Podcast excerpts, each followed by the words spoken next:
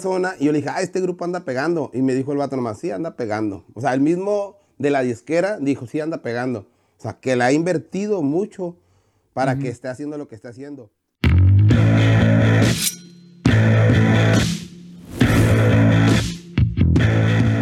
En 3, 2, 1. Hola, ¿qué tal amigos? Bienvenidos al episodio número 15 del podcast Sincerándonos, donde ahora tengo al invitado aquí conmigo, al fan más grande de Valentín Elizalde, y no estoy hablando de mí mismo, sino del señor Pancho Paul, alias el Guachiringas. Bienvenido, ¿qué rollo? ¿Qué rollo, loco? ¿Cómo andas? Saludos a toda la banda que está viendo este video, el podcast también escuchándonos ahí. Saludones. ¿Qué? ¿Cómo estás? Contento porque me entrevistaste. Es la, es la pregunta, es la pregunta de siempre, ¿no? Para abrir el, el romper el hielo de ¿cómo estás? Aunque a veces a mucha gente no le importa. Más tú que sabes, ¿no? Tuve que eres entrevistador, güey. que dicen, Tuve problemas, "Oye, ¿cómo güey". estás? Y que te contesta, eh, que te- Simón. un día que te contesten la verdad, no, güey, es que me dejó mi vieja, güey, mi mamá no me quiere dar comida. Imagínate qué vas a hacer. Oh, güey, no. Ahí edítale. Eh, era eso. esperaba el, esperaba el estoy muy bien. No, estamos bien, gracias a Dios. Me duele un poco las anginas. Es que ayer me fui de borracho con unos músicos, esos que son fiestas de músicos, tú sabes que acaban mal y me duele bien machín como en el frío. Y tomamos. Amanecí con un dolor aquí machín, pero todo bien. No soy... Tú estás en Tijuana, Sí, ¿verdad? güey. Pero no soy cantante como los cantantes, siempre que los quieres poner a cantar, ya se andan justificando. No, es que ando mal ahorita, pero a ver cómo sale. no, pero sí ando bien adolorido de aquí, como que algo me pasó en las anginas. Pero anda de borracho. Como, como ustedes ya saben, eh, aquí el señor Guachiringas, él sabe más que yo en entrevistas. Por eso le dije, cuando le mandé el mensaje, le dije, de un fan de Valentín a otro fan de Valentín, ¿qué le parecería si el entrevistador eh, entrevista al... en- si el entrevistador es entrevistado? No, con gusto, la ¿Ah, sí?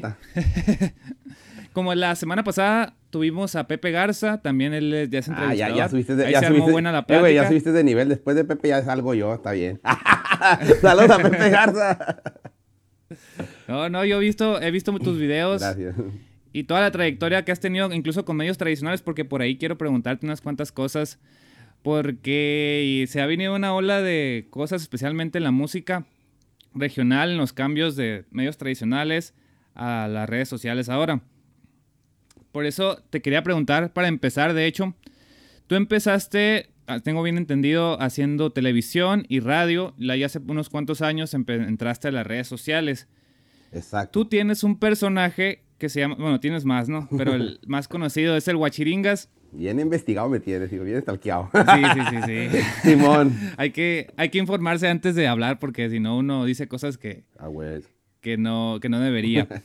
Pero a lo que me refiero es, em, tú al formar un personaje, ¿qué diferencia hay en los personajes que armas en televisión con los personajes que hay en las redes sociales? Porque yo lo hablé con Leo incluso en el podcast sobre el personaje que hacemos nosotros los que hacemos contenido para YouTube, que a veces hay unos que sí son unos personajes muy alejados a la persona en sí que es la persona real y otros que los más comunes son simplemente como una extensión de la persona que es.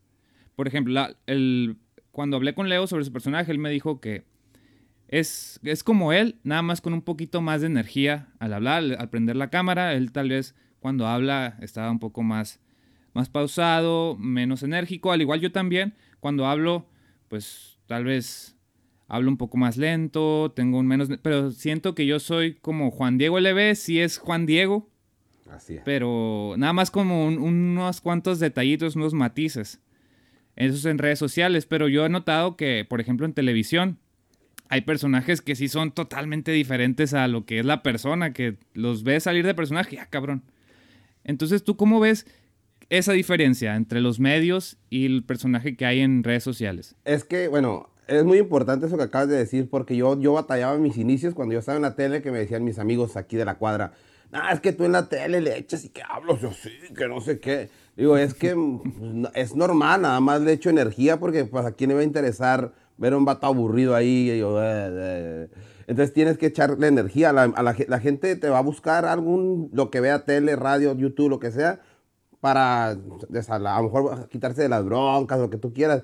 Pero lo- es más que un personaje, es que yo lo que yo le digo a la gente cuando he trabajado con morras más que nada, le digo, es que te, te tienes que buscar un personaje o, o sé tú misma si te gusta tu forma de ser y cómo eres con la gente, pero más que nada es la energía. Es, yo digo que hay dos personas, los que hacen personajes como tú eres tu nombre. Bueno, me imagino que si te llamas Juan Diego, no creo que me hayas engañado. Sí, sí. Entonces yo soy Francisco Paul y el Guachiringas es mi personaje. Ahí es un personaje. Y cuando no eres personaje, yo, yo, le, yo le voy a los que se llaman como tal. Por ejemplo, tú, Juan Diego, sales ahí, pero ¿qué haces? Le echas energía. Nada más, o sea, al hablar es energía, no es como que Juan Diego, o sea, eres tú mismo, pero con energía, se podría decir. Tomándome un Red Bull acá. Pero hay gente que es, por ejemplo, que es donde tú dices que son bien diferentes a lo que se ve a cuadro. ¿Por qué? Porque hay gente falsa, o sea, literal, o gente que ya, ya supo que ese, eso le gusta a la gente, o gente que no quiere ver cómo es tu vida personal. Yo conozco varios youtubers, uno que, un más, vamos a poner un youtuber del regional, que nunca ha hecho algo público que yo sé que lo hace, ¿sabes cómo? Porque no, como me imagino, yo, yo, lo veo con él como, ok, él no quiere mostrar que sus seguidores vean que él hace eso. Mm, hasta ahí lo dejamos. Pero sigue siendo él, nada más no está mostrando su vida privada, personal. personal. entonces yo creo que es el personaje y el que es falso. Porque hay gente muy falsa que a mí me ha tocado estar, por ejemplo, con artistas. Que yo estoy como, ya tengo todo el día con ellos y, y veo cómo son. Que cuando ven una cámara, ¡eh! ¡eh! Y se acaba la cámara, ¡ay, vete para allá! A la misma persona que le dio la foto, ¿sabes cómo? Pero ¿cómo va a tener de prueba de que el vato es así? O no tan literal, así tan obvio, pero sí hay gente que lo he visto hacer eso. Entonces, ahí donde es la falsedad, porque que nadie se, se, entere que yo soy un mamón.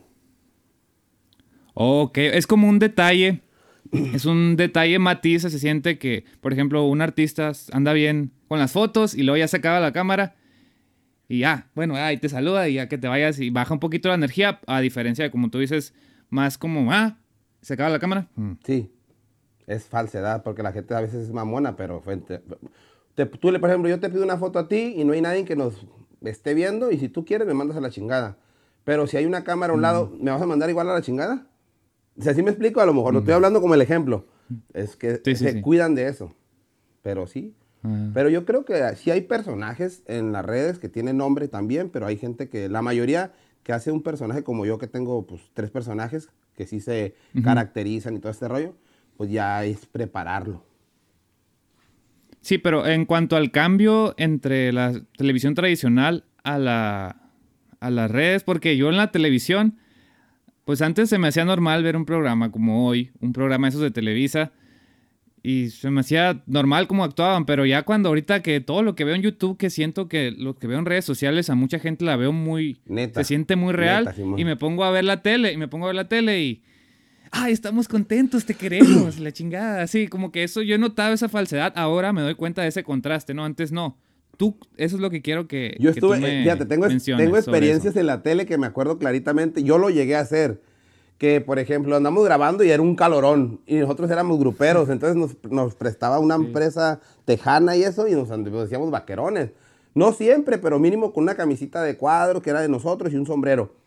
Entonces un día no aguantábamos el calor y salimos en short, nada más el cuadro nos veíamos de arriba. Y, noticieros también, o sea, es otro, es otro rollo que, que nosotros ahorita podemos ver. Yo tengo mejor un cochinero aquí en mi cuarto, pero nomás ves mi pared con las gorras. Entonces, eso también es. Es como yo que ahorita estoy grabando, pero estoy en calzones nomás. Exactamente. no, es cierto. pero. No, si traigo pantalón, pero, sí, hay, pero sí pasa. Pero, por ejemplo, ya lo otro que es falsedad es de que. Pues, lo mismo, la propotencia, pero sí cambia mucho de. A mí me hicieron ver youtuber, amigos youtuber, y no, no, no del regional, de otros géneros de YouTube. Que saca. Una vez me dijo un vato, sácate la tele de la cabeza, porque yo ya tenía como 5 o 6 años en tele. Y, y apenas tengo 3 años en YouTube. Y entonces, entrando a YouTube, pues le he batallado para seguir subiendo ese chip de la tele. Y, es bien diferente. Y ahorita todavía, apenas hace unos meses empecé, a trabajar con unas personas que todavía me están diciendo más cosas para mejorar en todos los aspectos. ya hablando de redes sociales. Y te quedas como que, ay, güey. Yo venía cargando la experiencia de la tele que también yo sin conocer nada, fui, lo que he aprendido lo he aprendido por gusto, porque me junto con al que me junte, pero en realidad pues nadie me ha ayudado, entre comillas, yo solito le he movido. Sacanijo. Es que es una escuela que tiene ya más de que unos 70 años la televisión siguiendo casi las mismas, porque te vas a un programa de esos de los 50, eh, casi siempre era lo mismo, los conductores tenían como esa... Perfil no sé, ajá, ese perfil, ese tipo de estereotipo más o menos, así tipo Paco Stanley, todos iban como a esa tendencia de muchas décadas y como una escuela que se ha quedado bien grabada en lo que es la televisión. Llegan las redes sociales y ¡pum! ¡Ah, cabrón! ¿Qué, qué, qué cambio tan grande para la gente, el público, que ahora no va a ver lo que tiene que ver porque... No va a ver lo que le pongan ahí. Ajá. Eh, por ejemplo, tú eliges qué ver, entonces ahí tiene que ser más real la persona. por lo que el personaje tiene que sentirse real. Pero es que ah, en redes sociales también son bien falsos, o sea... Ah, no, sí, sí, sí, sí entiendo, pero, la sensación de ser real. Pero es que, por ejemplo, yo lo que noto de diferencia entre la tele y esto, por ejemplo, yo, yo lo pongo de ejemplo, ayer estaba hablando con un amigo que quiere ser youtuber, digo, es que mira, porque toda la gente piensa que entre más suscriptores más vas a ganar, y digo, no, puedes tener un, bueno, tienes que tener, ahorita ya tienes que tener como mil para poder empezar a monetizar y como cinco mil horas, pero Sí. Pero le digo, es como yo le digo, la televisión, si 10 gente, si tú estás viendo el canal 12, 10 gentes van a ver el 12. O, lo que, o, el que prenda en el 12 va a ver lo que hay en el 12, que es lo que estabas diciendo ahorita. Te lo imponían porque no, o a menos que te cambies de canal. Pero eran que contados los canales antes de nuestra edad, que no había tanto cable, eran contados los canales. Eran 10, 11, 15 canales y párale de contar. Tenías 15 opciones de ver lo que te ponga cada canal. Y ahorita tienes millones de canales donde tú puedes ver. O sea, ahora sí que si te gusta lo que te guste ver, ahí va a estar en YouTube. Pero, pero también cada quien tiene su forma de trabajar y de hacer las cosas. Hay gente como tú ahorita que está haciendo podcast y también has hecho otro contenido que me han gustado tus videos de información. Tan chidos eso. Sí, los tipos documentales me gusta a mí. Por eso es como una extensión, de hecho, a lo que me gusta hacer, las historias. Yo soy fan de las historias. El regional mexicano tiene muy buenas historias y es lo que trato en el otro canal. Y al pasarme aquí en el podcast es, eso, contar las historias, las experiencias. Yo le quise dar el enfoque para que dar experiencias sinceras porque cuando uno es sincero la verdad duele. Ya lo comenté de hecho con Pepe. Cuando duele la verdad y alguien te dice cosas como son, aprendes. Claro. Por eso me gusta eso que dices. Y lo que me has comentado ahorita sobre la falsedad. Bueno, todavía no quiero entrar en ese tema, pero me gustaría platicar un poco sobre eso. Eh, que había... Ah, ok, ya me acordé. Por ejemplo, en los medios de televisión, hace mucho. Bueno, es que es un tema complicado. A ver si puedo plantear la idea. A ver, échale. Antes, en los medios, como elegían a las personas, hablando de música, hablando de artistas. ¿Quiénes eran los artistas que se convertían en estrellas? Ahora también pasa todavía con las redes sociales porque se controla por diferentes técnicas.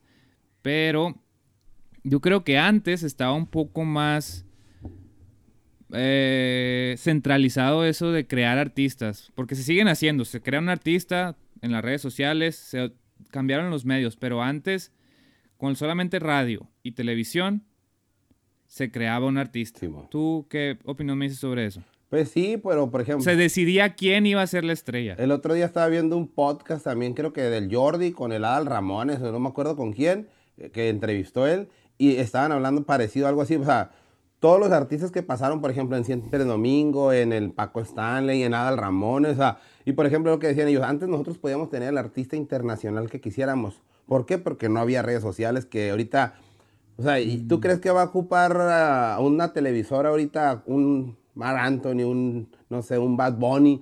¿Crees que va a ocupar? No, pues en sus propias redes sociales se promociona. Y, y antes no, antes era de que si quieres pegar en México, tienes que venir a este programa, este programa, este programa y te cuesta tanto. Porque cobraban, siempre han cobrado. Pero los hacían pegar. A huevo. Eso es. El... Y ahora tú, ¿cómo lo has visto con los que has entrevistado? ¿Qué has visto crecer de redes sociales? Es que es lo mismo, porque por ejemplo, hace poquito, bueno, ya tiene como un año más o menos que le vino a Tijuana un grupo, no voy a decir ni marcas ni nada para que no sepan quién fue. No, pero está bien, está vino, bien. Vino una persona y yo le dije, ah, este grupo anda pegando. Y me dijo el vato nomás, sí, anda pegando. O sea, el mismo de la disquera dijo, sí, anda pegando. O sea, que le ha invertido mucho para que esté haciendo lo que está haciendo.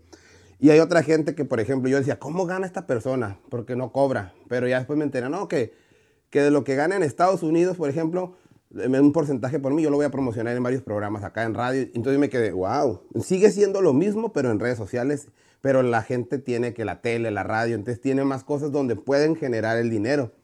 Pero es lo mismo, pero ya en otras vertientes. Por ejemplo, yo hasta hace poco entendí lo de los premios, cómo ganan los premios los artistas como Billboard y todas esas cosas, o lo de música, de música, ¿no?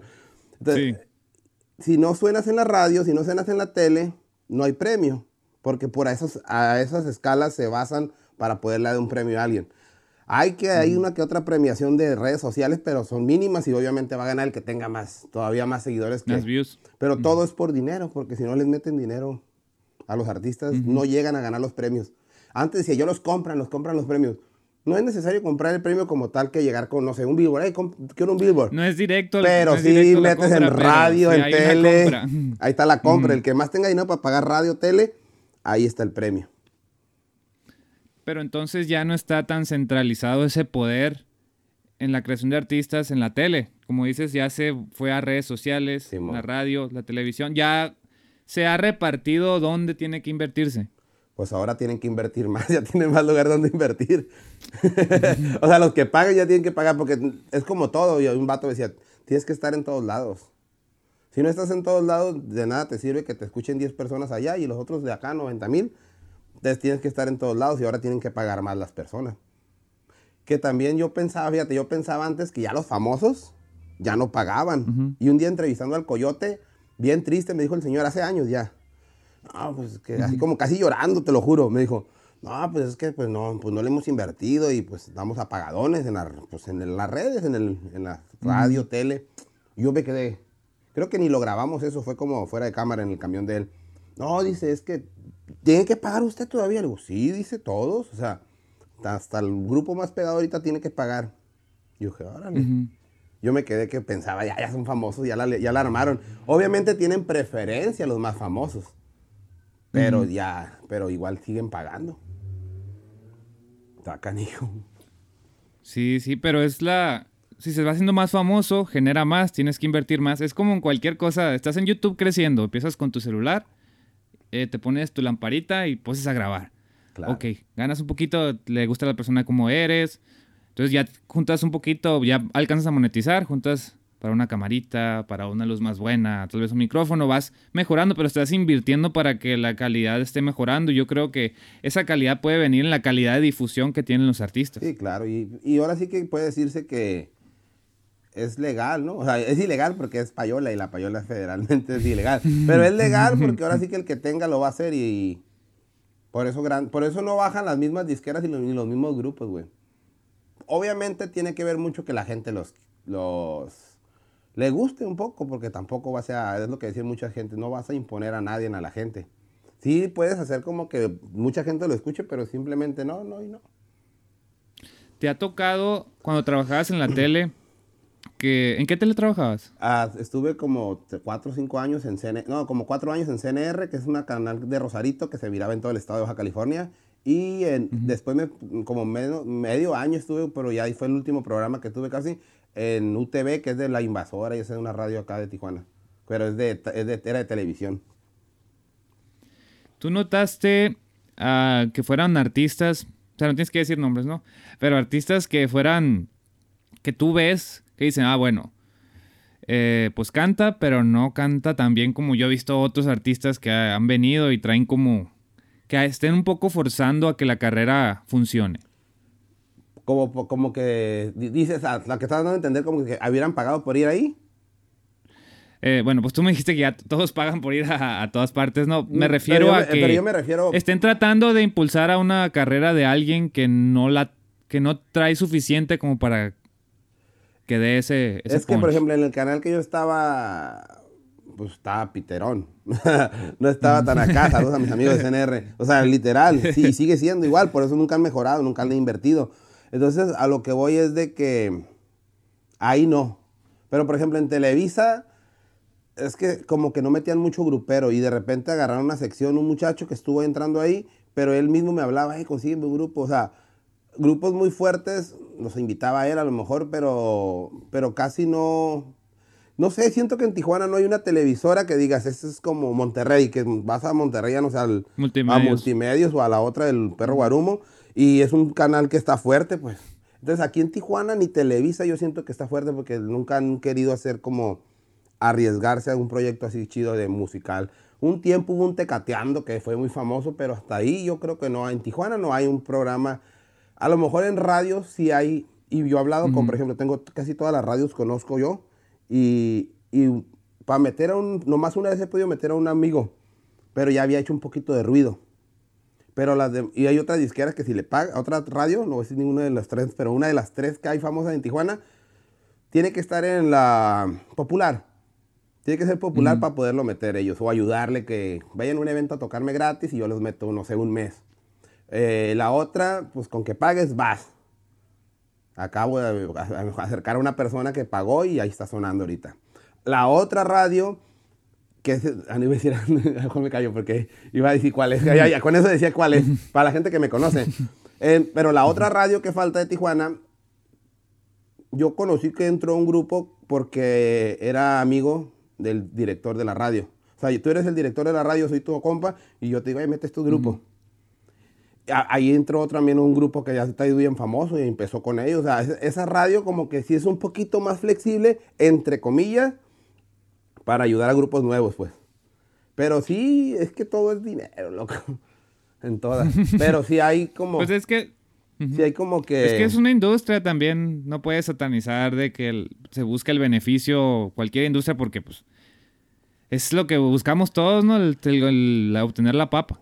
Pero fíjate Pero que- bueno, ya, ya en grandes cantidades y desigualdades, pues sí, sí, pero a ver. Pero, por a ejemplo, eso sí es cierto. O sea, yo también lo veo como negocio. A mí me dicen, eh, ¿por qué cobras tú por una entrevista? Le digo, pues, ¿por cuándo? Primero me hablan que, ay, eres el mejor y quiero una entrevista contigo. Y le digo, ah, es tanto, que no es mucho, 1500 pesos, güey.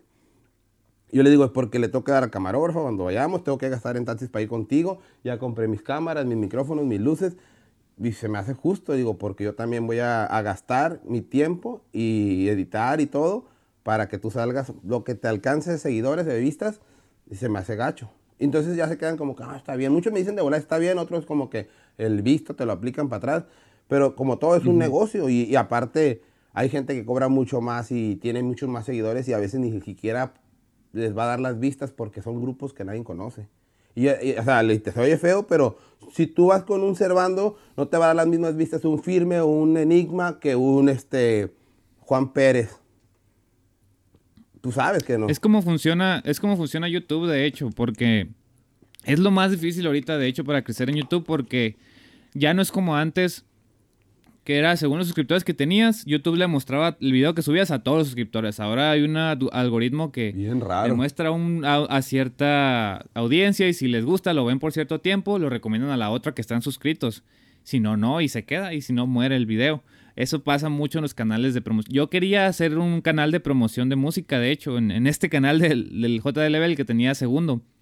Lo iba a usar para hacer eso. Quería hacer como un proyecto de, de para grupos mm, que iban empezando.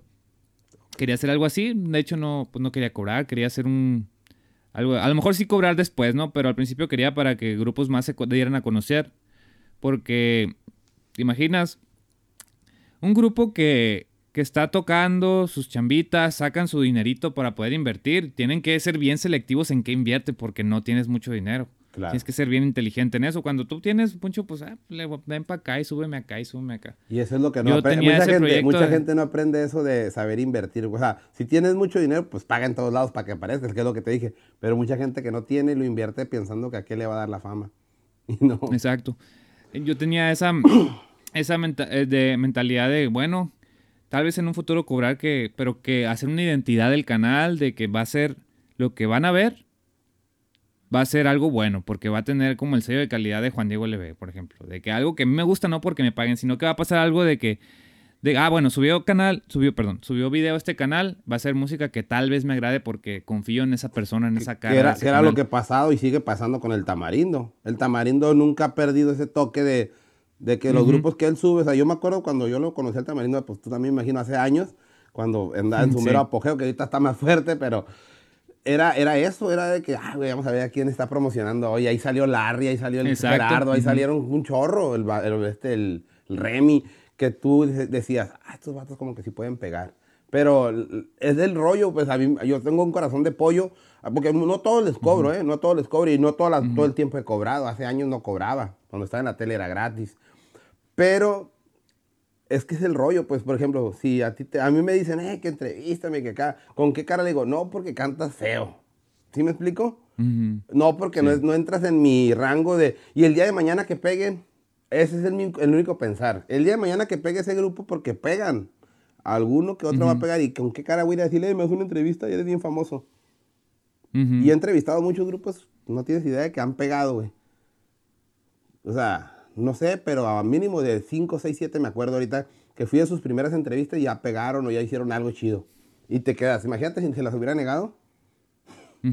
Ese es el único pedo mío que por eso a veces subo cada grupo.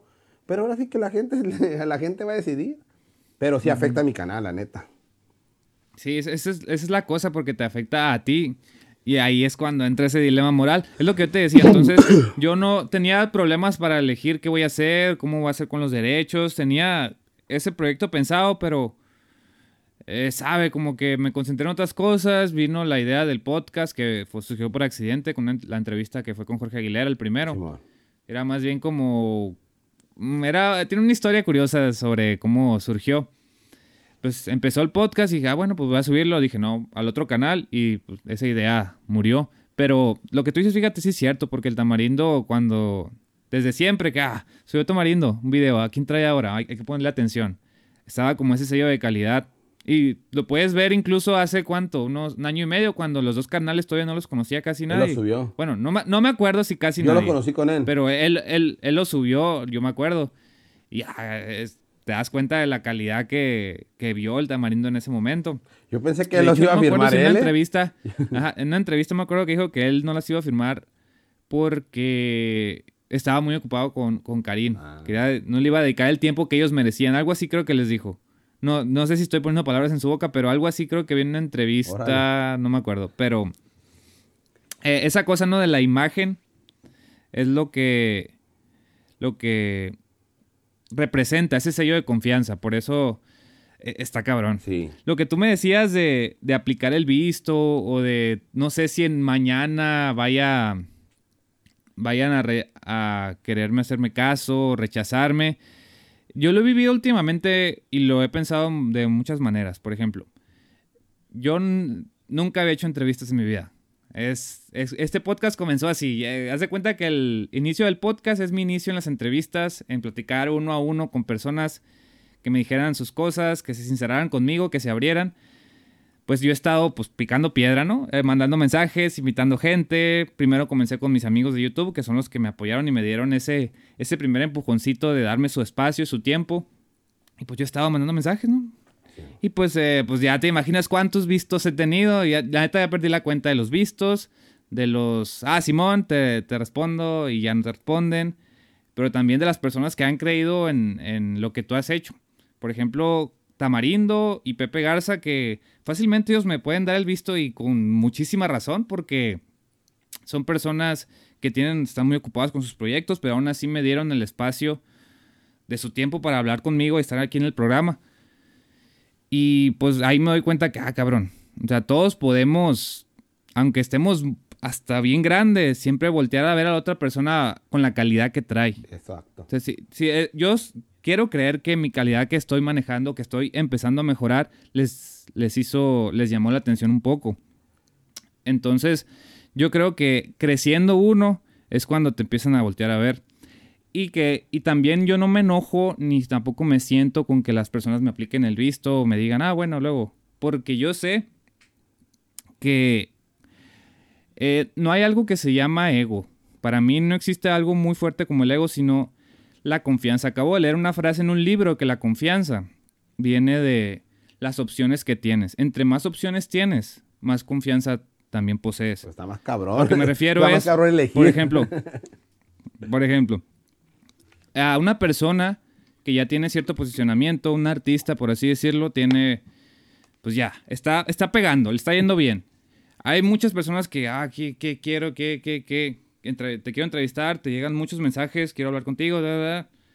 Esa persona tiene esa confianza de poder decirle, no, a ti no, a ti no, a ti no, porque tengo esa persona que está aquí que me llama más la atención o me va a traer un mejor beneficio o tiene algo especial que a mí me va a dar una buena imagen. Claro, claro. Y por ejemplo, ahí, ahí está lo que te digo.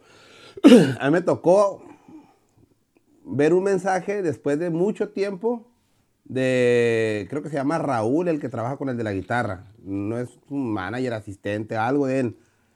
Y, y, yo lo vi después de mucho, mucho tiempo, o sea, de años, ya había funcionado el de la guitarra y ya que vi el mensaje tenía años ahí guardado. Pero no es que lo haya dejado en visto, sino que yo nunca lo vi. ¿Sí me explico?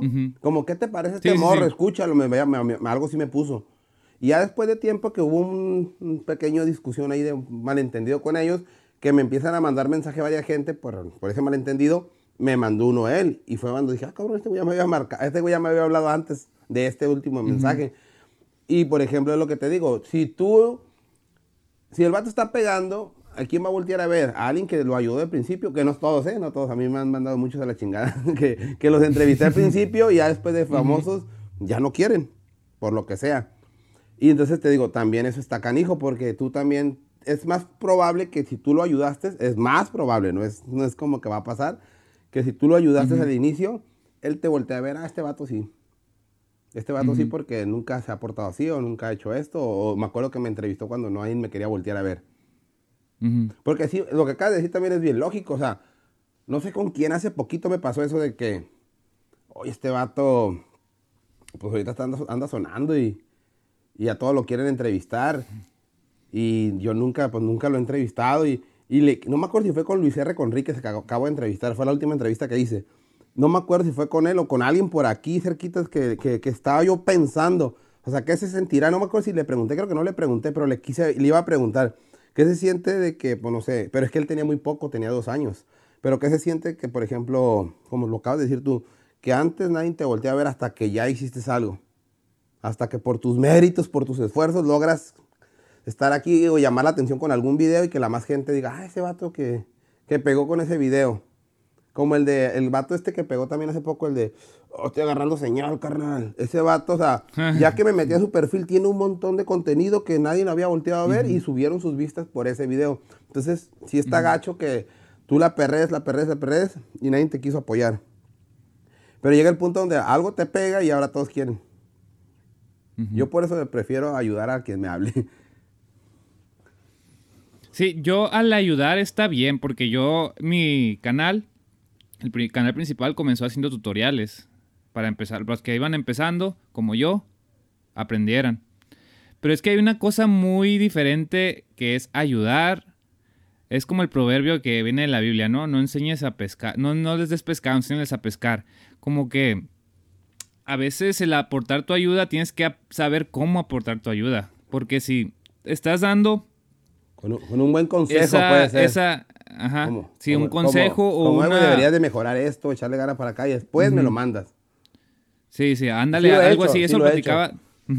sí, sí. ¿Y cómo te ha ido con eso? De que, ah, creo, creo que la mayoría lo ha tomado un buen pedo. Uh, a lo mejor uno que por ahí que se enojó, pero la mayoría sí lo ha tomado un buen pedo, como que tiene razón. O que me mandan un audio bien grabado con el celular, o bien, pero o sea, yo siempre peleo con la gente que, se graba con el celular, no, no está mal para subirlo. Lo malo es que te grabes en un lugar con un ruidajo, haya mucho eco. O sea, ¿y para qué lo subes si se escucha feo? Mejor busca un lugar que no se escuche tan gacho y grábalo con el celular y a lo mejor te funciona y ya después lo puedes grabar con, con el estudio o en vivo. Pero sí hay gente que sí se pasa de lanza, que te mandan cada cosa que dices.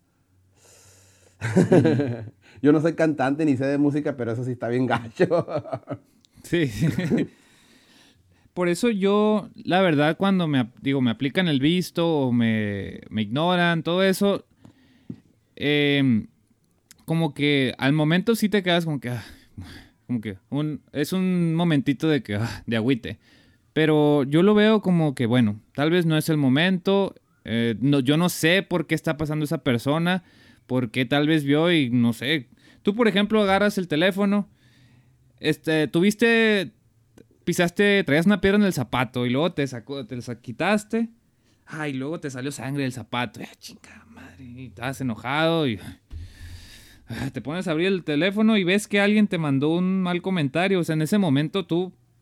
Pues, ah, pues chinga tu madre. Como que. Eh, hubo esa respuesta y esa persona nomás vio eso. Yo también lo interpreto de esa manera de, bueno, no me vio o me aplicó el visto o tal vez dijo que, ah, bueno, después a muchos se les olvida, tienen mil cosas en la cabeza, porque uno también tiene mil cosas en la cabeza.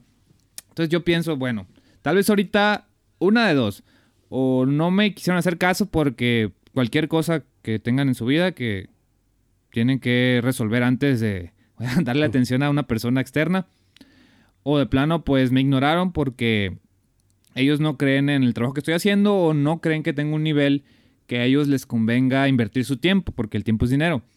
Y se, respeta, está bien. A lo mejor pronto cuando yo suba de nivel, esté un poquito mejor posicionado, a lo mejor sí me voltean a ver y yo no me voy a hacer el indignado porque, oye, me aplicaste el visto o me hiciste menos, porque realmente no es así, la cosa no va por ahí. Yo lo veo más como eso, porque eh, uno se crea como esas, esas heridas internas de, del ego, de que te...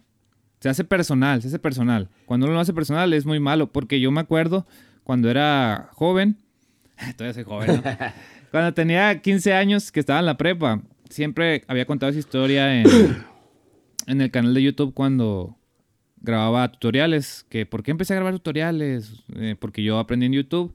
La historia que contaba era que pues yo trataba de aprender en la escuela con las personas que sabían y pues muchos, pues ah, no me hacían caso. Entonces yo veía esa historia y la contaba pues así como medio de víctima, ¿no? Eh, porque hay por eso y porque esos me mandaron a la chingada, yo voy a hacer esto y luego si ellos me hablan no les voy a hablar. O sea, esa mentalidad siempre pasa por nosotros. Pero ya cuando vas creciendo, en, tanto profesionalmente como personalmente, te das cuenta de que pues no sabías tú esa persona qué, qué estaba pensando, qué estaba haciendo. Y te haces como que más más inmune a, ese tipo de, cosas. Yo creo que tú también lo has vivido porque me imagino cuántas veces te han mandado a, ya sabes dónde, en tu trabajo, en a que has querido entrevistar a alguien. Pero yo creo que si lo tomas por ese lado, tal vez eh, puede ser positivo incluso para ti, para esta persona, porque no hay un algo personal. Es como el padrino, es just business. Y aparte, Solamente son negocios. aprendes aprendes porque, por ejemplo, a mí, como tú dices, me han mandado de que ahorita, ahorita, ahorita y nunca me dan la entrevista. O en persona. Pues yo, yo soy más como más presencial, alguna que otra por internet, de hecho. Pero, pero por ejemplo, hay, veces que la gente está, eh, como dice, está pasando algún mal momento. Y hay gente que es mamona simplemente. Y hay gente que que está cubriendo al artista, porque a mí me han mandado a la chingada manager que ah, con el tiempo me entero, según que era el artista el que no quería, que no le daba muchas entrevistas a la gente, lo que tú quieras, pero el artista no son tontos, o sea, ellos saben ser artistas. por ejemplo, ellos, ¿quieres fotos? Sí, sí, una foto, dos fotos, y ya sabe el manager que tiene que llegar y llevárselo porque tiene que ir a otro lugar, a lo que sea, pero nunca va a quedar mal el artista. Esos son buenos artistas, entre comillas, ¿eh? Hay artistas que sí se toman el tiempo, como el señor Pancho Barraza, que hasta que se vaya al último se toman fotos. Pero no todos son así. Más los, la neta, más los nuevos son como más. A lo mejor los viejos en su tiempo, o sea, los viejos como Pancho, a lo mejor en su tiempo fueron mamones a esa edad. Pero ahora ya a lo mejor ya lo maduraron. No sé, o sea, no estoy hablando de más ni de menos. Pero ya me, me ha tocado ver al señor Pancho Barraza atendiendo al último y una semana antes al, al este, el Bebeto que, ay, con su club de fan casi casi las dejó ahí y se fue a otro evento. Y el Pancho era el mismo, tenía que ir a otro evento y él se esperó hasta que, pues allá que me esperen, los voy a atender hasta que se vaya el último. Entonces, ¿sabes cómo la mentalidad cambia? Igual en uno, yo, yo la neta he aprendido de que no, de que no, ya no tengo que molestarme. No puedes, en esta industria no puedes estar molesto con la gente. Y, y, a mí con eso que dices de que si hoy no me la dan, el, día de mañana que me la, me la pidan se la voy a dar, sí, yo también. El día de mañana que me digan, quiero una entrevista. Ah, adelante, vamos a hacerla. ¿Por qué? Porque por la educación que a uno me le han dado, pues aparte porque es una cachetada con guante blanco. O sea, verlo como, o sea, se ve mamón, pero es más que nada es educación, pero es una cachetada con guante blanco de que tú me habías dicho una vez que no, pero yo te digo que sí. ¿Que, quién se va a sentir más mal? Que la gente que me diga, ah, pero es que no te la quiso dar la otra vez, sí, pero yo sí se la doy. Porque hay gente que sabe que no me quiere artista, no me han dado entrevistas porque lo he dicho en vivo. Y el día de mañana que me la den, yo sé que me la va a dar. O, por ejemplo, un día tuve un pedo con el Nata, que no me quiso dar entrevista, subí un video y se hizo viral en un rato, pero lo, lo borré porque me hablaron varias personas que sí, por favor, casi rogándome, que el morro estaba chavo, y ya lo borré. Y el morro me mandó mensajes y hablábamos en la y yo ya después de tiempo yo le pedí algo. Porque me dijo, a lo que nos veamos, te, doy una entrevista chida. Dice, ese andaba mal, ese día andaba mal. Ok, todo bien. Y al tiempo le pedí un video y me lo mandó. O sea, ya ves, ya no quedamos mal. Pero digo, no, yo creo que darles cachetada con guante blanco, que, que a lo mejor ahorita no somos muy famosos, pero el día que seamos, ahí vamos a estar igual, para atenderlos. Cuando mencionas, por ejemplo, a Pancho, que, dijiste, algo muy, muy interesante, de que en su tiempo tal vez se portó de manera diferente. Cuando vamos creciendo, vamos ganando experiencia. Por eso ¿Con quién fue? Me gusta mucho citar los podcasts pasados porque enseña, siempre que hablo con alguien eh, aprendo algo y me sirve para la siguiente plática que tengo en el otro como, podcast. Son como, a todos nos pasan casi las mismas cosas en la industria, pues porque son, estamos hablando con conductores, con entrevistadores, o con manager, o con disqueras, o sea, es lo mismo que te puedes topar tú o yo o otra persona. lo que me refería era... Ay, cabrón, ¿qué era? Se me fue el tren. Ah, sí, que de hecho fue el último clip que subí, el penúltimo clip que subí con mi compa José Esparza, que hablábamos sobre la edad, de la edad de 17 a 23 años, que es la edad más caótica, nosotros los jóvenes, que más nos vale madre, que estamos como que, ay, si a esa edad te llega el éxito, te llegan bendiciones, cosas no sabes qué pedo. Cuando vas creciendo, vas agarrando callo, ah, viendo lo que es importante, lo que no es importante, viendo a quién tienes cerca, a quién quieres tener cerca. Empiezas a tener más experiencia a reconocer a una persona si en verdad que te va a aportar algo bueno o no. Si la persona con la que vas a trabajar realmente lo está haciendo de corazón o por obligación. Te vas dando cuenta de cosas. Por eso es lo que tú dices. Pues ah, ves esa diferencia, pero también no puedes juzgar porque una persona que es más joven no está haciendo las cosas bien porque pues no hay experiencia. a la persona que ya es mayor, pues tiene. Es, por eso yo siempre he pensado, qué chingón sería tener la sabiduría de un hombre de 60 años y tener el cuerpo, eh, vivir en el cuerpo de una persona de 18. Imagínate, imagínate lo que puedes hacer con tanta experiencia, haber pensado, vivido tantas cosas con la energía que tienes de joven. A, Pero, pues, me pasó. ¿Es una cosa o es otra cosa? A mí me pasó una cosa y que de ahí me cambió. Y fíjate que nunca va mi compadre, tengo un compadre, José, saludos que nunca va a mis eventos y ese día le dije, acompáñame, me invitaron de juez a un concurso de canto de, en un bar. Y yo fui, ¿no? Y en un break que hubo, me salí a fumar un cigarro. Estaba fumándome el cigarro afuera y se me acerca una señora y una muchacha, eh, ¿me regalas una foto? Y yo, Simón, pues me acabo el cigarro, le dije. Entonces, así, volteé a ver a mi compadre, una cara que me hizo, oh, espérame, estoy dejando tiro de una vez. ¿Sí me explico?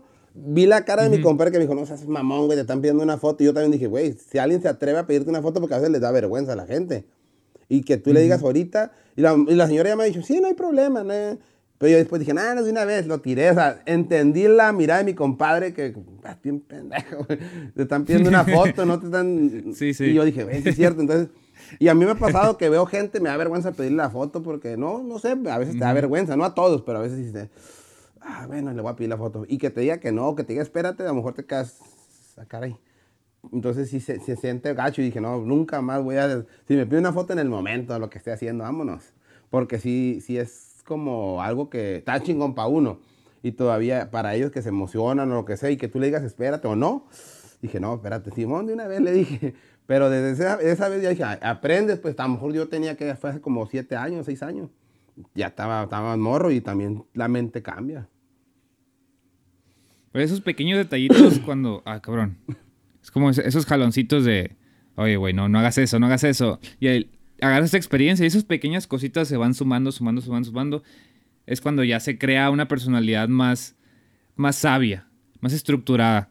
Por eso te das, y ya lo ves ya en, comportamientos más generales. Ya por eso es malo comparar, eh, te pones a pelear, a, perdón, a comparar entre un artista que ya tiene una trayectoria muy grande con uno que va empezando y le está yendo muy bien cómo se está comportando, porque ah, es, está difícil. Por eso también tiene que, tú la persona que entrevistas, el entrevistador, tienes que también ver eso y cómo hablar con esa persona, porque tal vez tú hablas de unos temas más acá, más fuertes con una persona adulta, te va a entender a, qué te refieres o qué te estás dirigiendo. Con una persona más joven, con menos experiencia, tal vez toma eso como una ofensa o algo así. Por eso tienes que tener esa delicadeza de saber y tener como ese mindset a ver, esta persona pues es así, tal vez lo que le digo a la edad que está no ha vivido esa experiencia, a lo mejor lo que le digo no le va a parecer, aunque a mí se me parece una pendejada que alguien se ofenda por lo que voy a decir, pero ah, como que tienes que tener ese, ese tacto, ¿no? Cuando saber con quién hablar. Pero es que, por ejemplo, a mí me pasa... Especialmente los que entrevistan, ¿no? Ajá, yo, por ejemplo, yo que doy not- más noticias también en el canal últimamente y, y mis videos más virales, no todos, pero muchos son de, de dar noticias. Pero, pero no, por ejemplo, antes nomás así que pasaba algo y decía la noticia, ¿no? Ahorita ya tengo una sección de los lunes de noticias, pero antes era lo que pasara y hablaba yo de eso. Que yo tenía la verdad, o sea, yo, a mí me la decía la persona, así, así, así, así, porque mucha gente me manda mensajes, eh, güey, ya supiste lo que le pasó a tal grupo. Y yo grababa y decía mi opinión y, y decía lo que pasó y, y- y me ponía del lado del que yo pensaba que tenía la razón o del que tenía la razón. Y ahí qué pasaba, que la otra persona ya, ya me odiaba, la otra persona ya, aunque fue- sea verdad, y más si tú no tienes la prueba, o sea, tú me puedes decir, ¿sabes qué le pasó esto a Valentina Elizalde, güey, que andaba drogando? Y, y yo voy y lo digo en un en video público, pero que tú a lo mejor hasta me enseñaste la foto, guacha, pero no te la voy a mandar para que no, para no quemarme. Pero yo ya vi la foto y yo sé que es verdad y lo digo públicamente, el vato se puede escudar o algo. Digo Valentín porque ya está muerta, ¿eh? Digo, pero, o sea, ya aprendí a eso, ¿no? Si no tienes la prueba y aparte nunca te pongas del lado de nadie. Yo ahorita lo que hago en las relevantes, pum, lo que ya pasó, lo que ya se hizo público, nomás se lo anuncio a la gente que no lo había visto. No, que Julanito Artista sacó disco, que el otro vato se peleó con su vieja, que el otro ya tuvo un hijo, que sacaron nuevo material tal grupo, o que ya firmaron a tal grupo, tal disquera, que cosas que ya son públicas. Y yo las digo rapidito, ni siquiera le meto mucho candel, ca- ca- nada, nomás así doy la nota, y que la gente comente. Ah, qué pinche disco feo, que la gente ya lo está diciendo, yo no, lo, no- yo no necesito decirlo. ¿Por qué? Porque es donde ya la gente te, te- le caes mal. A mí me lo llegaron a decir varios artistas como que, ah, güey, es que tú eres así y, y no estás diciendo mentiras, pero pues, ¿sabes cómo? Y digo, bueno, entonces yo nomás voy a decir lo que se hizo público. Como hace, hace, hace un- poquitas semanas, no me funcionó bien el video, pero hice un video de Fuerza Régida con Mark, de este, mm, Mar- Mari, Mark, ¿cómo se llama? Ahí se me olvidó el nombre. Es un como más de hip hop. ¿Cómo se copió la idea? Porque obviamente fue primero el Mark, David Mark, algo así, y después Fuerza Régida. Entonces, igualitas tomas, ángulos, escenas, escenografía, todo, güey. Usaban billetitos, usaban la última cena, todo igualito, obviamente con sus colores diferentes, algo, pero todo era lo mismo, güey. Entonces hice como una comparativa de los de dónde sacan las ideas de los del regional mexicano. Y es fuerte, pero no estoy diciendo mentiras. Ahí está público, ustedes lo pueden ver y ustedes juzguen si, sí es verdad o es mentira. ¿Sí me explico? Es como una sección nueva. Ahorita acabo de sacar tres escenas del mismo lugar donde se grabó Ba- Bad Bunny, Mark Anthony y el, y el Regulo Caro. No, ahí no está tan mal porque pues pueden coincidir con el lugar porque les funcionó para su temática. Pero la otra sí se vio bien plagio. Entonces, yo nomás voy a decir lo que está ahí y ya ustedes decidan los, los comentarios, háganse pedazos. Eso Pues me es que a realmente eh, eso es mucho de, de YouTube, cuando para que no sea la de no mates al mensajero, sino el mensajero que nomás entrega el mensaje y dice las, las cosas. Simón. Pero así en esta industria todos tienen sentimientos de, de niñas, todos se, se agüitan por todo. yo por eso la neta Pues ya... es la cosa. Yo con todos convivo, pero el que, que, el que ya no a todos les caigo bien, yo sé, pero pues ni modo. yo trato de ser neutro, ¿sabes cómo? No... Ujú. Si me, como tú me hablaste, Simón, de volate, dije que sí, pero hay gente que, que no sé, es, es muy rara, como que también sí hay mucha envidia en este medio, a veces siento. Aunque vea mucha No, unión, en- aunque se sea, vea no la nada unión. más en esto. En todos lados. Nada más en, en esto, no, en todos lados. Yo he estado, pues no, no en muchas partes, ¿no? Pero siempre he contado que yo estaba en la universidad y en un ambiente académico es lo mismo. O sea, en cualquier parte siempre es la misma tendencia que tenemos los humanos a comportarnos de cierta manera. Y yo no entiendo por qué son así. Por ejemplo, hace poquito me habló mi amigo Margarito, vino a Tijuana. Y como vio que yo entrevisté a los hijos de Beto de Explosión Norteña en los Cervantes, hey, ¿tú tienes el contacto? Le digo, Simón, si quieres, les dije, les pregunto, porque a mí no me gusta pasar números sin preguntarle a la persona, esta persona quiere tu número para entrevistarte o algo. Ah, Simón, pásaselo, ya se lo paso. Entonces ya le pregunté a los muchachos, le dije, ya, Y, o sea, ellos fueron y grabaron su video y todo, y, el señor que va a invitarme y todo, le digo, si no me invitan no pasa, o sea, no, no necesito, yo lo estoy haciendo porque quiero, no para que mándeme un saludo o algo, o sea, y hay gente como que, si puede no darte la cosa para que no, a lo mejor no hagas algo bueno para tu canal, no te lo da, y hay gente, digo, no, a mí, entre manos vaya bien a todos, a la industria se me hace más chingón. Mi sueño, ¿sabes cuál es en el regional? Que nos inviten algún día a ah. las premiaciones como de, no sé, Nickelodeon y todas esas cosas que hacen de youtubers. Los premios miau, no sé qué tantas cosas hacen de youtubers. O sea, porque somos youtubers, o sea, somos youtubers en realidad. Tenemos un contenido y no, no, no, no nos voltean a ver. A lo mejor no, por ejemplo, los canales más fuertes antes que no enseñaban la cara, que antes el Beto no enseñaba la cara, no sé, Servando no enseñaba la cara. Me, me, refiero a como tú y yo que salimos a cuadro. A lo mejor por eso no, no nos invitaban, o el señor Pepe Garza a lo mejor no sé si lo han invitado. Pero estaría chido que alguien del regional, no, no quiero ir yo, que alguien del regional esté por ahí nominado o algo, ¿sabes cómo? Canal con más suscriptores o con más, no sé, comunidad, no sé, lo que sea, no sé que hayan calificación. Y estaría chido, pero no, no nos llaman todavía, al rato. Por eso, en este, en este programa cuando invito a alguien me gusta, por eso siempre repito, el, título Sincerarnos para que la persona platique de su experiencia, de su punto de vista, no, no sobre otras personas, porque no, realmente no sabemos lo que tienen en la mente otras personas. Tú puedes decir tu opinión sobre lo que tú estás trabajando, tu opinión sobre lo que estás viendo, pero dar opinión sobre personas, eso es eso es bien. A mí, no, cada rato, es, tóxico. Cada rato me preguntan. Es tóxico dar opinión sobre personas. Pero, por ejemplo, a mí cada rato me preguntan, ¿y cómo es Pepe Garza? Es mamón, como dicen. Digo, yo siempre te voy a decir, cada quien va a hablar como le fue en la feria. Y conmigo se ha portado chingón, conmigo me ha invitado a lugares, me ha invitado a su canal, hemos hecho. O sea, yo no puedo decir que es mamón. Hay, hay gente que te dice que es mamón porque a lo mejor le hizo algo. Pero yo no puedo hablar de alguien, ni siquiera, aunque me haya hecho algo malo, o no, pues no sé, a lo mejor conmigo, como tú dices, del mal día o algo y me trató mal. Pero yo no por eso voy a decir que él es malo. No sé, pues cada quien va a hablar como le fue en la feria. Y no, nunca, nunca, igual que tú, no me gusta dar opiniones de otras personas porque a lo mejor yo soy el que le caigo mal y con los demás es bien chingón. ¿Sí me explico? O yo soy el que le caigo bien y con los demás es bien mamón. Pero no puedes como, como dar la opinión de nadie más porque cada quien sabe lo que piensa y lo que quiere hacerlo y lo que dice. Ya voy a llorar. Sí, por eso ah, solo hablamos de nuestra experiencia y de cómo nos fue en la feria, exactamente como tú dices, cito tu frase. Sí. Uf, ay, güey, voy a ver mis anotaciones que tengo aquí porque a veces fluye la conversación en cierta cosa, va por otra parte y luego quería yo decir otra cosa y está bien alejado del tema que estábamos hablando, pero... me, me ha tocado hacer entrevistas de que no habla nada el vato y hay gente que no se calla. O, por ejemplo, tú traes cinco preguntas y la, primera te contestó cuatro ya. Con la primera pregunta que tú le haces ya te contestó cuatro. Y yo, puta madre, ¿ahora qué le digo? por eso tienes que saber qué, qué preguntar. Escuchar, más que nada. Cómo, ajá, cómo saber que esa persona se sienta cómoda y pueda hablar, porque un buen, hay en, diferencia entre un buen entrevistador y un mal entrevistador.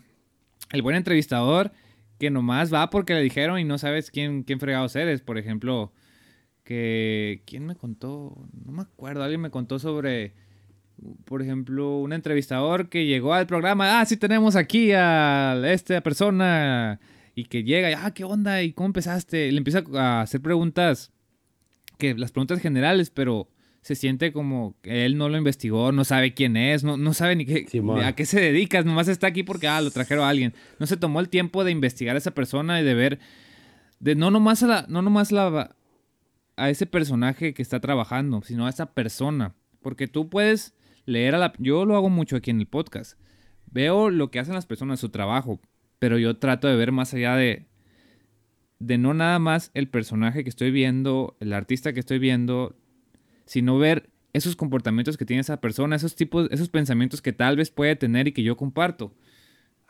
Voy a apuntar eso porque me interesa qué tiene que decir sobre este tema. A ver, que soy licenciado en qué. entonces, no, pues lo que estamos hablando sobre aplicar el visto, las cosas que de personas que se han portado mal, tú cómo reaccionas ante eso. porque yo, digo, es lo que he vivido en las, en las últimas semanas y meses cuando he tratado de buscar personas que vengan aquí al podcast. eh, por eso es lo que te digo. Ahí notas la diferencia entre quién es un buen entrevistador y quién es un mal entrevistador. Yo tengo unos que me gustan muchísimo, pues la referencia de aquí del podcast es la, el podcast de, de Joe Rogan, el podcast de Roberto Martínez, diferentes tipos de entrevistadores en este rubro, ¿no? Pero en otro, por ejemplo, en televisión, a mí me gustan mucho las entrevistas de Jordi Rosado. Eh, personas que, que, te das cuenta que, que ven en eso, esos detalles en las personas y tratan de sacarlos y hacen que se abra. Pero es que ahí es un dilema, por ejemplo, es depende de lo, de lo que sea tu podcast. Un buen entrevistador va a escuchar y te va a dejar hablar, pero en realidad se tiene que enfocar en el tema que tú quieres. Y la otra es, una vez me tocó que yo estaba de locutor en radio, en UABC Radio, la radio universitaria, y me dijo la encargada, ah, haz la entrevista, haz una guía de preguntas para la doctora que va a venir tal y tal, y te voy a mandar el correo, me dijo. Entonces me mandó el correo, pero como ya me lo había dicho, platicado ella, yo no leí el correo, simplemente ya sabía quién era, la, que era una doctora, y me puse a hacerle preguntas sobre su vida, cómo inició, cómo quería ser doctora, este rollo. Fue de mis primeras entrevistas que yo escribí, porque a mí nunca me gusta escribir, pero ahí las escribía porque los locutores teníamos que ir leyendo una y una y tenían, que tener las preguntas escritas. Era radio. Y entonces a lo que voy es de que llego y antes de empezar el programa, a ver, Paula, lista, yo se la enseño. No, esto no, ¿no viste el correo? Ahí decía que el tema era limpiarse las manos. Yo, puta madre. O sea, yo no leí y, eso, eso, me sirvió mucho. Porque como, por ejemplo, tú a lo mejor ahorita me entrevistas, pero a lo mejor el día de mañana pasado me quieres volver a invitar, pues ya no vamos a hablar a lo mejor de esto, vamos a enfocarnos a otra cosa porque pues ya tienes algo de eso. Y eso es lo que me ha ayudado a mí mucho como entrevistador, de qué quiero hablar con esta persona. Por ejemplo, yo tengo un podcast que, no es podcast, pero sí lo he hecho como 7, 8 veces con diferentes artistas y manager. De antes del éxito se llama. Me cuentan la historia de sus primeros grupos o si es manager, de cómo inició, qué se dedicaba antes, cómo llegó a esto. Entonces ese es mi podcast. Y ya como que a lo mejor sí sale un tema relacionado a esto, como ahorita que estamos platicando de cualquier cosa, pero en realidad va enfocado al regional, a, la, a la tele y a la radio. Pero sí, sí está chido cuando el entrevistador sabe que te va guiando. Por ejemplo, el Jordi te hace llorar, a todos los hace llorar ese güey.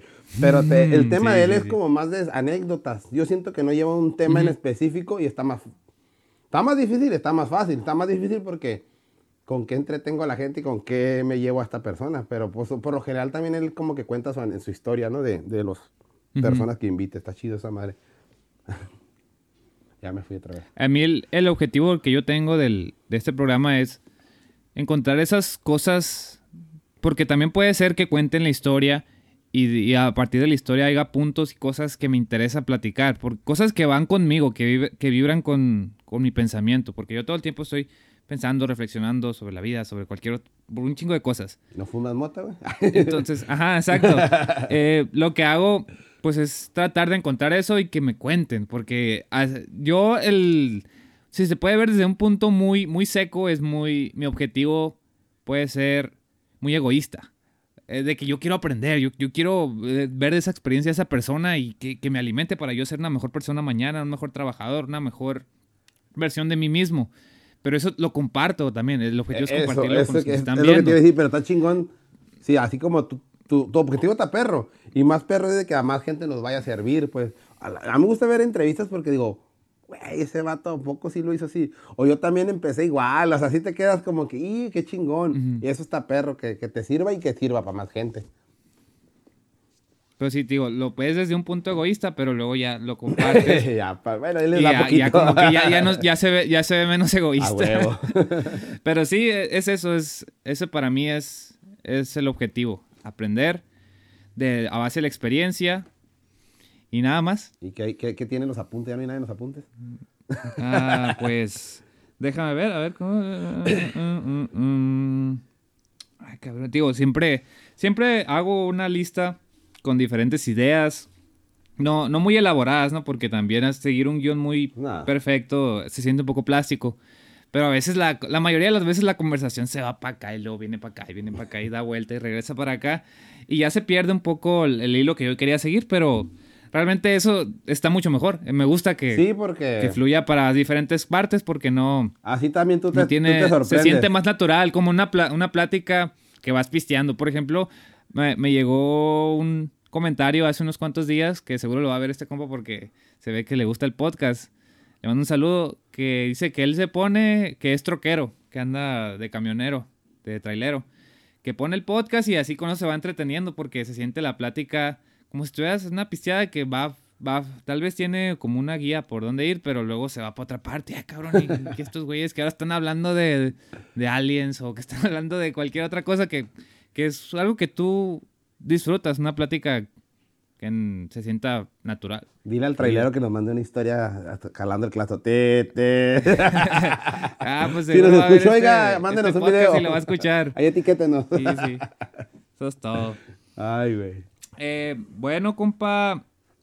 Pancho Paul, alias el Guachiringas. Casi ni tocamos el tema del Guachiringas, si te fijas. Fue Como más sobre, sobre tu sobre tu experiencia laboral en los medios, que es un mundo, pues para mí nuevo, un mundo extraño.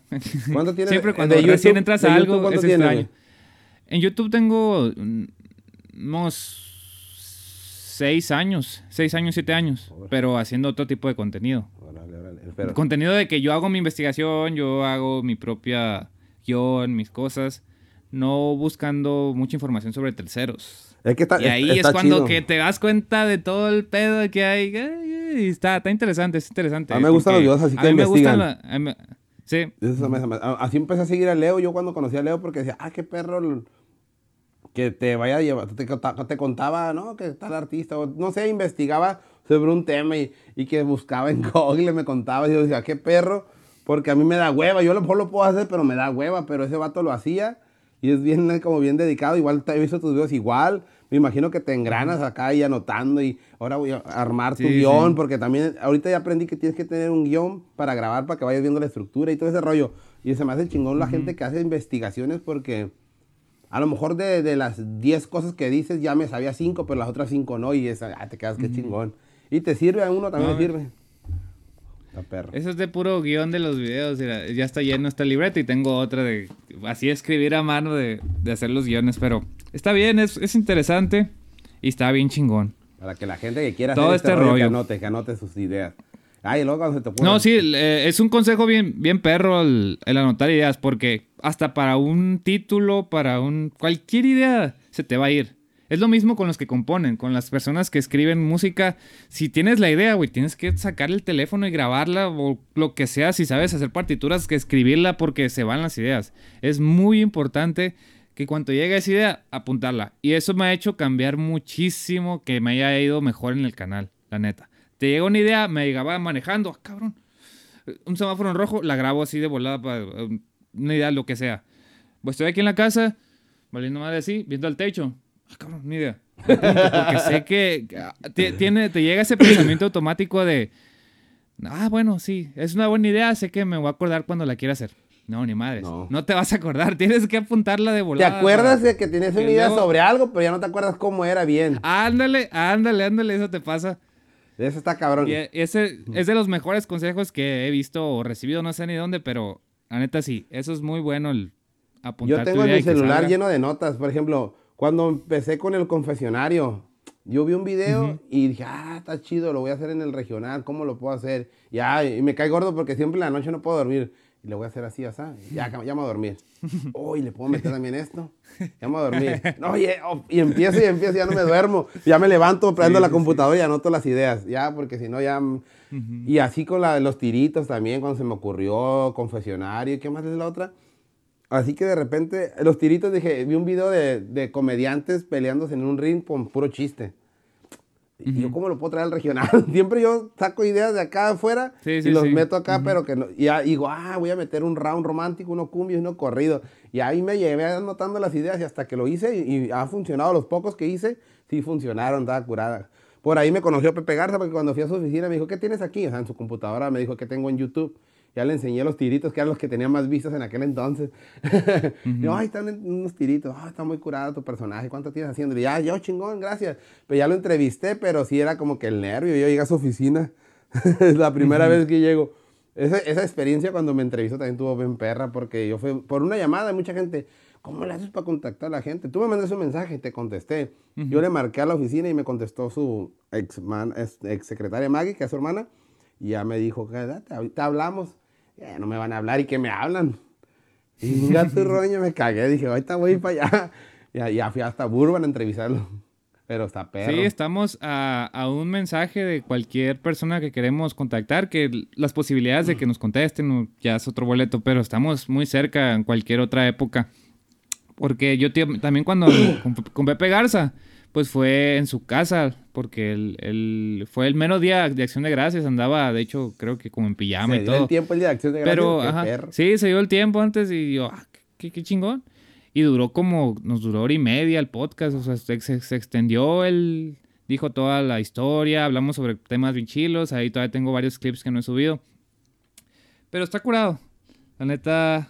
Pues, pues igual para que, pues para, para, antes de terminar, bueno, para que la gente le sirva de consejo, porque por ejemplo, hace ratitito me mandó un, bueno, me las mandó como antier, pero yo anduve ocupado y apenas hoy las escuché las canciones. Le digo, están chingonas, le dije al morro. No, y ya, después me dice, no sabes que como alguien que me pueda ayudar como para mi proyecto, le digo, no, pues es que hay un chingo de disqueras, hay un chingo de gente, güey, pero es más chingón que tú vayas y toques la puerta, que tú vayas y te lo, busques o por redes sociales.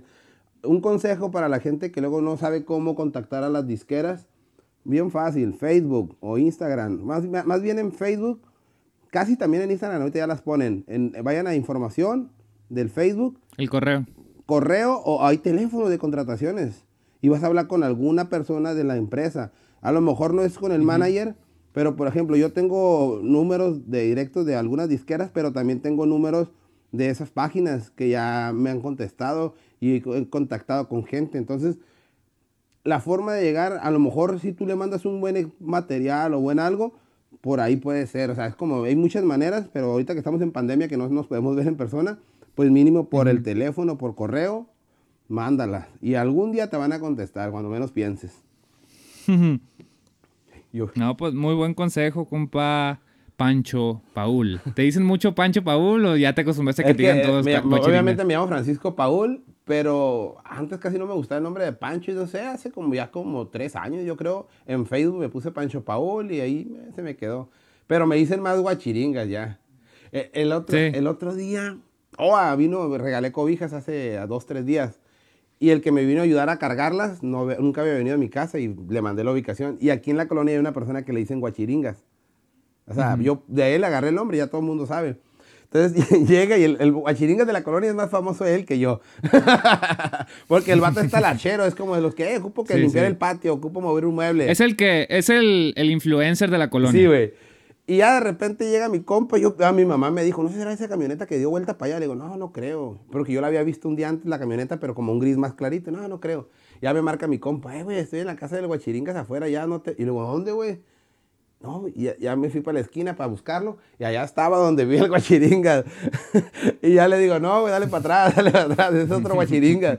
Órale, ya tuve que contar mi, mi robadera de nombre. la historia. Pero sí, la neta, muchas gracias, loco, por, invitarme aquí. No, con, eso podemos cerrar. Yo, dándote las gracias también que te hayas dado el tiempo de venir aquí a platicar, porque eso es, platicar. Y a veces es terapéutico, ¿no? Porque uno saca pensamientos, ideas que, que a veces uno dice, ay, será una pendejada lo que pienso. Como yo a veces esto que pienso que, estará bien pendejo. A veces lo digo y, ah, no, no suena tan pendejo. A esta persona le, agrada la idea que, le comenté. Y eso agradezco. Agradezco mucho compartir ideas y, por supuesto, experiencias. Acabo de ver en, un video, güey, eso que acabas de decir, acabo de ver un video. No me acuerdo, creo que fue con Jordi, con alguien, pero acabo de ver un video como que el vato dijo, pues yo la neta, a mí no me preocupa lo que digan y lo que hagan, yo hago lo que me gusta. Y eso es lo más chingón, güey, hacer lo que te gusta si a la gente le gusta, qué chido. Porque hay mucha gente que busca lo comercial, güey. O, que voy a hacer esto para que pegue. No, raza. Yo por eso a veces siento que no pego porque hago lo que se me antoja y lo que me gusta. Que a veces sí me han dicho más gente como ya que según el del medio, no, es que tú haces. Digo, pues sí, pero eh, prefiero seguir así, todo mundo me va tan mal, le digo, y, estoy haciendo lo que me gusta, no lo que la gente. No digo como que la gente no que quiera ver, pero sí está chingón que lo que a ti te guste, hazlo. Y puede gustarle a mucha gente. No se, no se detenga nunca, raza, por eso. No, es que, por ejemplo, en YouTube hay gustos para todos los sabores. Hay canales. Mi mamá, por ejemplo, ve mucho un canal. de... que tu mamá era youtuber, güey. Ah, no, no. ya la viera. Mi mamá, hija, no mames, tu mamá también YouTube, la mía también. Ahorita la voy a buscar. no, la cosa es, le gusta mucho ver videos de, por ejemplo, se llama Yo amo San Pedro de la Cueva. Es de una persona que yo amo San Pedro de la Cueva y voy a grabar videos sobre ese pueblito. ¿Cómo te puedes imaginar que a muchas personas les gusta ver eso? A gente que le gusta ver otra persona que está cocinando. Eso es lo interesante. Por eso, no sabes que lo que te gusta, hay un ching como las posibilidades son infinitas que a mucha gente le puede gustar y puede resonar contigo eso. Y es lo que te hace más único.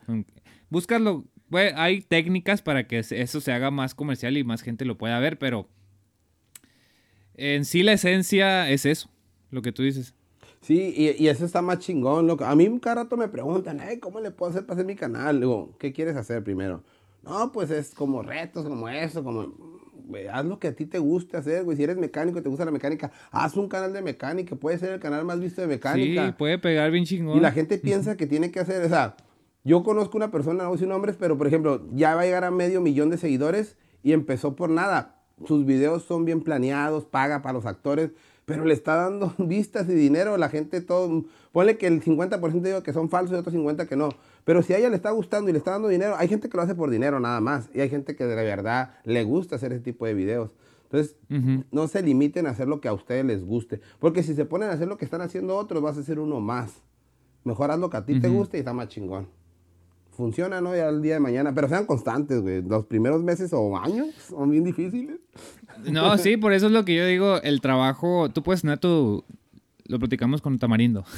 el trabajo que te da de, para comer, el trabajo que te mantenga y pague las cuentas, que puede ser un trabajo que no te guste, pero si te da el tiempo para hacer eso que a ti te gusta, poco a poco ya con el tiempo puede hacer eso que se haga lo principal para que tú puedas sobrevivir y qué chingón. Y sí, yo fíjate que he estado a punto de dejar YouTube, pero nunca he dicho que lo voy a dejar, sino de, de dejarlo como en segundo plano, de, en, en mis tiempos libres seguir haciendo YouTube. Obviamente, mínimo un video subiría a la semana, ahorita subo más, pero subir mínimo un video y ponerme a trabajar, pero siempre me pongo metas, de aquí a tal, si no llego a tantos seguidores, pues, y me acuerdo cuando iba a llegar a, antes que llegara a 10 mil, si no llego a 10 mil, voy a agarrar un trabajo ya, así de que ya voy a agarrar un trabajo y, pum, 11 mil en dos meses, dije, o sea, pues, subí como 3, 4 mil como en dos meses, dije, hijo su puta, me hace una señal, aquí debo seguir, y así me la he llevado, si no llego a esto, ahorita ya, ya la, la idea es seguir creciendo y ser constante, pero a veces también la feria, ocupas feria para tus gastos.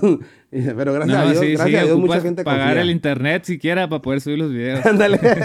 Eso es lo que es lo que más caro sale ahorita aquí porque estaba bien chafante, ya lo mejoramos, lo bueno. ah, no. No, pues la verdad, con eso yo creo que podemos cerrar. Muchísimas gracias por estar aquí, Pancho Paul, Francisco Paul, Guachiringas. Se me olvidaron los otros dos personajes que tienes, el, pero. y la, la Hillary. Ándale, esos.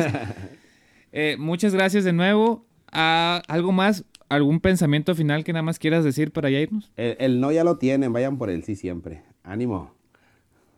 Ajá, eso me cae bien para ahorita ponerme a mandar mensajes para más invitados. sí, güey, la gente te puede decir no, mil veces, pero un día te van a decir que sí, güey. Sí, sí, sí. Igual, ¿sabes lo que yo hago? La técnica, güey. Como ahorita, por ejemplo, la sección que tengo antes del éxito, güey. Yo no voy por el vocalista, porque la sección es individual, la mía. O sea, Tú tienes tu historia como músico, él tiene su historia como músico, aunque estén en el mismo grupo. Entonces yo me voy por los, por los que nadie pela nunca. Ah, no es cierto, saludos al Dani, al, al Arturo de Codiciado, que ya los entrevisté. No, o sea, pero, o sea, mis compas, o los más cercanos, los que sí me contestan. Los que son menos conocidos. Ajá, me pues, voy con ellos. Son conocidos, pero tal vez no la cara principal. Y, ajá, y al día de mañana a lo mejor el otro sí te voltea a ver. Ah, ya entrevistó casi a todos. Ah, pues yo también lo voy a entrevistar. Esa es como una forma más fácil de, no quiera llegar al primero al de arriba, ve, ve yo por el Guachiringa, luego te vas por el Leo, luego te vas por Pepe, luego te... que, que, ahora fue al revés, me siento hasta, famoso. no, no. Está bien, yo, yo agradezco a cada invitado que viene porque el tiempo de todos es algo que vale un chingo. Y para mí el tiempo que me lo brinden es algo que no tengo palabras para decir el agradecimiento que doy a los invitados. te voy a decir el chiste que siempre me dice Leo al final. ¿Qué? No ha caído el ah, depósito, no ha caído el depósito. Siempre me dice el puto ah, De hecho, de hecho ese, ese, me lo hizo el chiste ah. cuando fuimos a Mochis en un blog. ¿No ha caído el depósito? No, entonces corta la entrevista. Sale. Bueno, pues entonces con eso cerramos. Ánimo. Muchas gracias por llegar hasta aquí, compañeros, amigos, compas. Eh, si les gustó, dejen aquí su like. Su comentario ayuda mucho para que el video siga difundiéndose más. Pueden escuchar el podcast tanto en Spotify, Google Podcast y Apple Podcast. Con eso cerramos. Muchas gracias. Ánimo. Bye.